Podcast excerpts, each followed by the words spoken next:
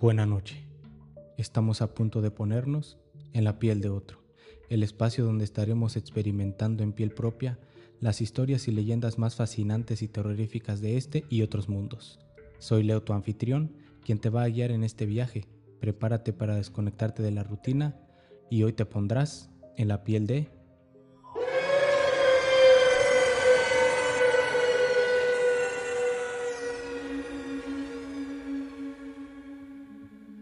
Monstruos marinos. Primero les daré una breve historia en donde diferentes culturas explican cómo crearon los mares para tener un pequeño contexto en donde viven estos monstruos marinos. En la cultura griega, la creación del mar es un tema recurrente en distintas mitologías y religiones alrededor del mundo. Aquí tienes una historia de creación del mar basada en la mitología griega. Según la mitología griega, el dios Poseidón, conocido como el dios del mar, fue el responsable de la creación del mar. Según la historia, cuando los dioses del Olimpo estaban repartiendo los dominios del mundo, a Poseidón le fue asignado el dominio de los océanos, mares y todas las aguas. Poseidón era un dios poderoso, conocido por su ira y su capacidad de controlar las olas y los vientos marinos. Se cuenta que Poseidón con su tridente golpeó la tierra y provocó un terremoto. De ese golpe se abrió una enorme grieta en la tierra y el agua de los océanos se precipitó a ella, formando así los mares y océanos que conocemos hoy en día.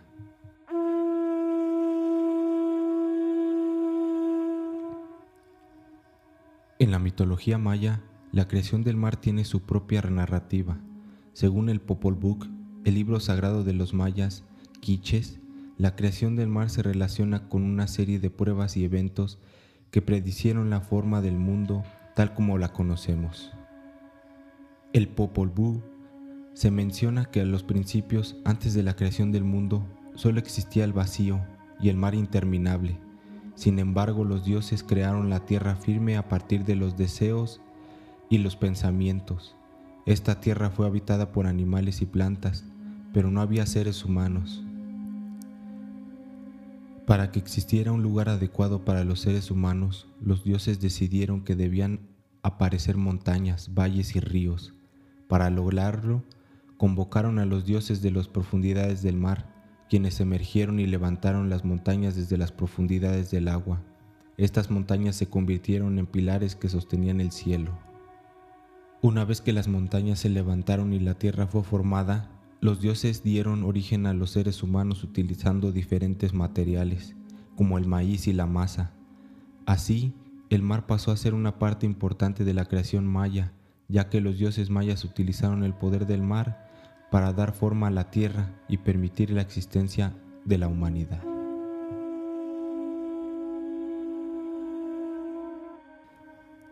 Los aztecas tenían una deidad principal relacionada con el agua y el mar llamada Tlaloc, Tlaloc era un dios de la lluvia, las tormentas y las aguas terrestres. Se le consideraba uno de los dioses más importantes, ya que el agua era esencial para la supervivencia y la fertilidad de las tierras. Los aztecas creían que Tlaloc controlaba la lluvia y el cuerpo del agua, y que a su favor y su enojo podía determinar el éxito de las cosechas y la prosperidad de la comunidad. Además de Tlaloc, también había un dios llamado Calchihuetlucue, asociada con el agua y los cuerpos del agua en general. Ella era considerada la diosa de los ríos, los lagos, los océanos y las corrientes. Se le atribuía el poder de controlar las aguas y se le rendía culto para asegurar unas buenas pescas y la protección de los navegantes. La imagen más popular de las sirenas proviene de la mitología griega. Según las leyendas griegas, las sirenas eran criaturas mitad mujer y mitad ave o pez. Eran conocidas por su extraordinaria belleza y su hermoso canto. Habitaban en una isla rocosa cerca de la costa y atraían a los marineros con sus voces melodiosas. El encanto de las sirenas era tan irresistible que los marineros se sentían atraídos hacia ellas y abandonando sus barcos y navegando hacia las islas. Sin embargo, las sirenas eran peligrosas, ya que su objetivo era causar naufragios y devorar a los marineros. los que caían bajo su hechizo quedaban atrapados y aparecían en las rocas de las islas. En algunas versiones de la historia, el héroe griego Ulises, también conocido como Odiseo, se enfrentó a las sirenas durante su viaje de regreso a Litaca después de la guerra de Troya, con el fin de proteger a sí mismo y a su tripulación de los cantos de las sirenas. Ulises ordenó a sus hombres que se taparan los oídos con cera y los ató a un mástil del barco. Así él pudo escuchar el canto sin ser seducido, aunque experimentó una gran tentación.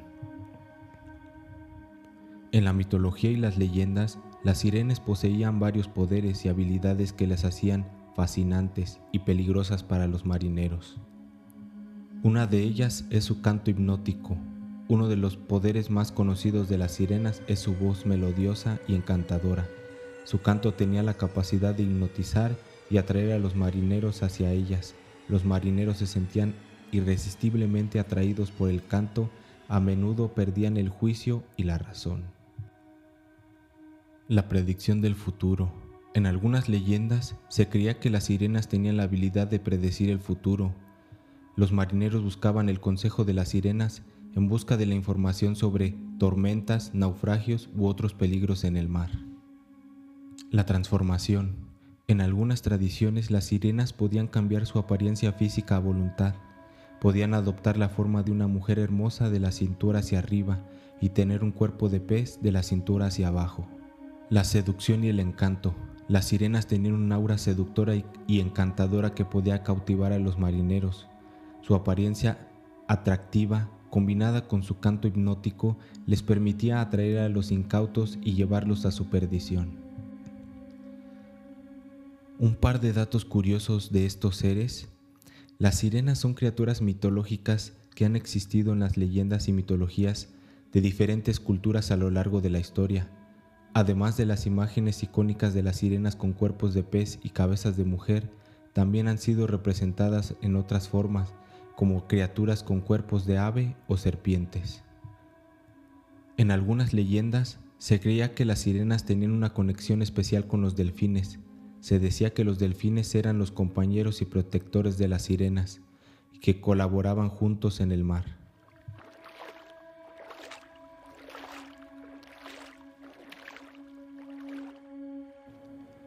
El kraken es una criatura legendaria de la mitología escandinava y nórdica. Se describe como un monstruo marino gigante y aterrador que habitaba en las profundidades del océano.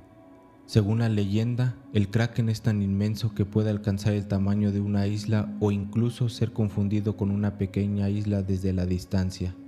Se dice que tiene múltiples tentáculos largos y poderosos, capaces de agarrar barcos y arrastrarlos hacia las profundidades marinas. El kraken era temido por los marineros, ya que se creía que podía causar tormentas, remolinos y naufragios con solo moverse o sumergirse en el agua. Se decía que su presencia era anunciada por la agitación del mar y la formación de fuertes corrientes. El kraken se suele representar como un enorme pulpo o calamar con tentáculos fuertes y largos, los cuales facilitaban su capacidad de interactuar con las embarcaciones y arrastrarlas al fondo del océano. La historia del kraken se originó en un relato escrito de 1180 por el rey Sverre de Noruega, como la mayoría de las leyendas, la historia del kraken comenzó de algo real a este caso en el avistamiento de un calamar gigante. El término kraken se refiere a la palabra escandinava krak, que designa un animal enfermizo, malsano o largo o retorcido. Además se dice que sus guaridas se encuentran a varios miles de metros bajo del mar y son verdaderos complejos de cavernas en los que depositan los restos de cadáveres que no han devorado.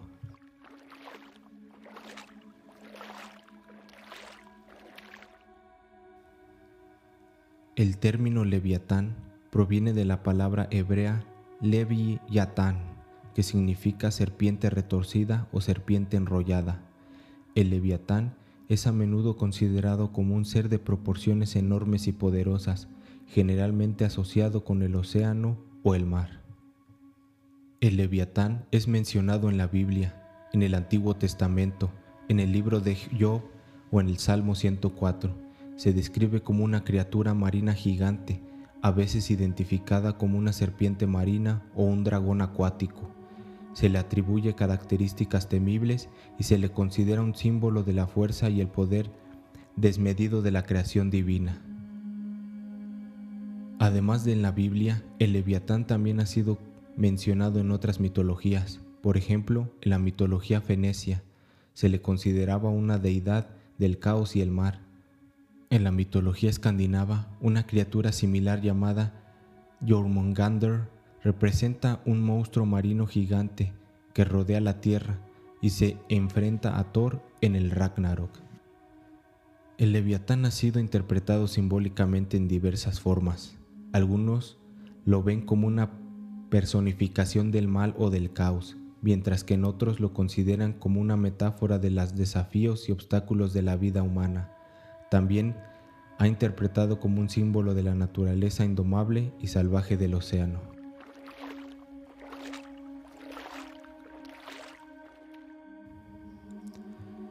El megalodón fue una especie extinta de tiburón que vivió hace aproximadamente 23 millones de años hasta hace unos 2.6 millones de años durante el periodo Cenozoico.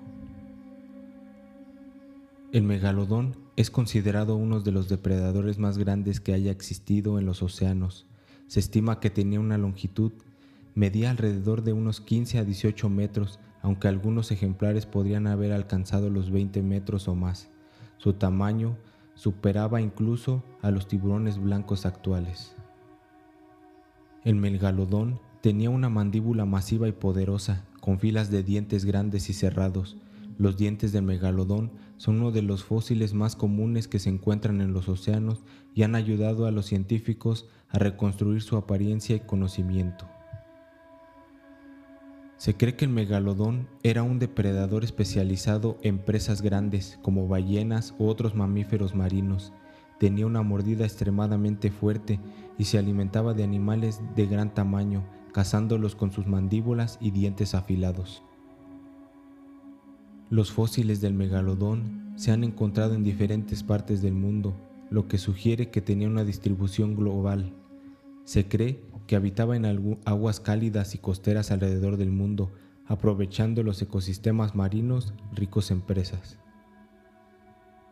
Aunque no se sabe con certeza qué causó su extinción del megalodón, se piensa que pudo haber desaparecido debido a cambios del clima, la disponibilidad de las presas o la competencia con otras especies depredadoras. La falta de registros fósiles más recientes sugiere que el megalodón se extinguió hace aproximadamente 2.6 millones de años.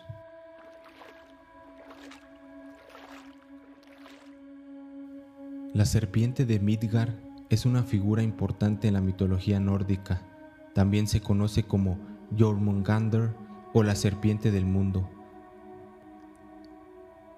La serpiente de Midgard es uno de los hijos de Loki y uno de los seres más poderosos de la mitología nórdica.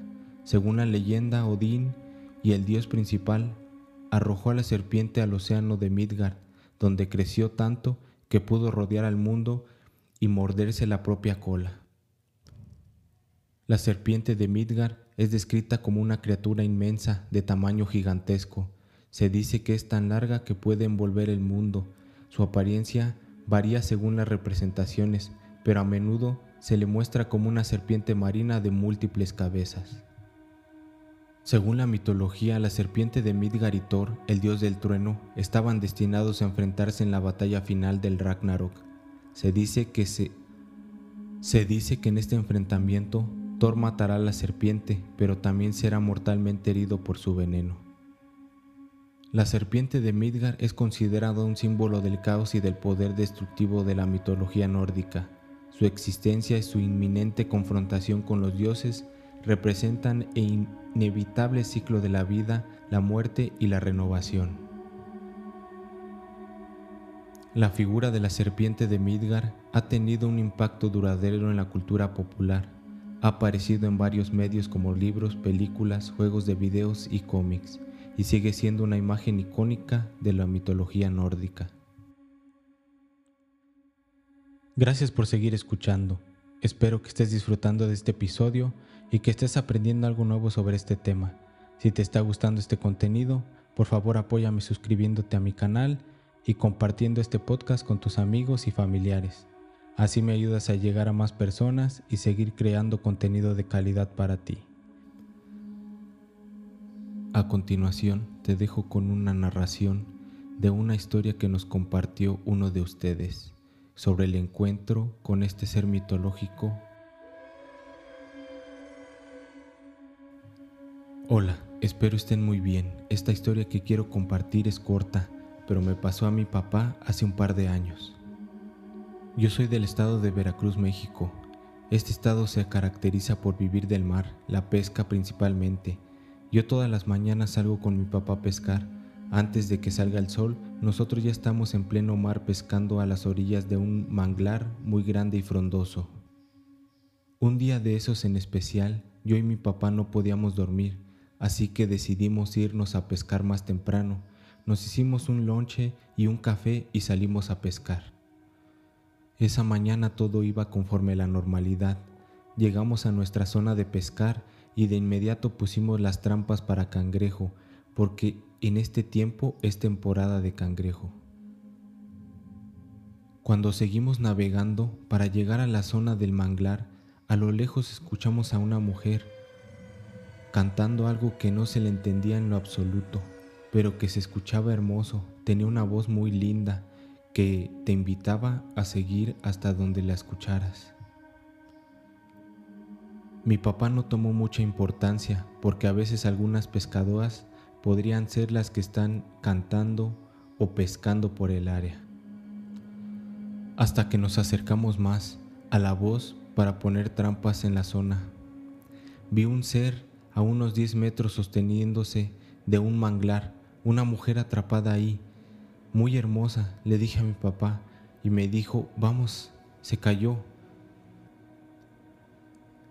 Cuando llegamos, a un par de metros de la mujer se sumergió Pensamos se estaba ahogando y mi papá se lanzó para salvarla, pero cuando se sumergió, abrió los ojos, salió de inmediato gritando, vámonos, vámonos.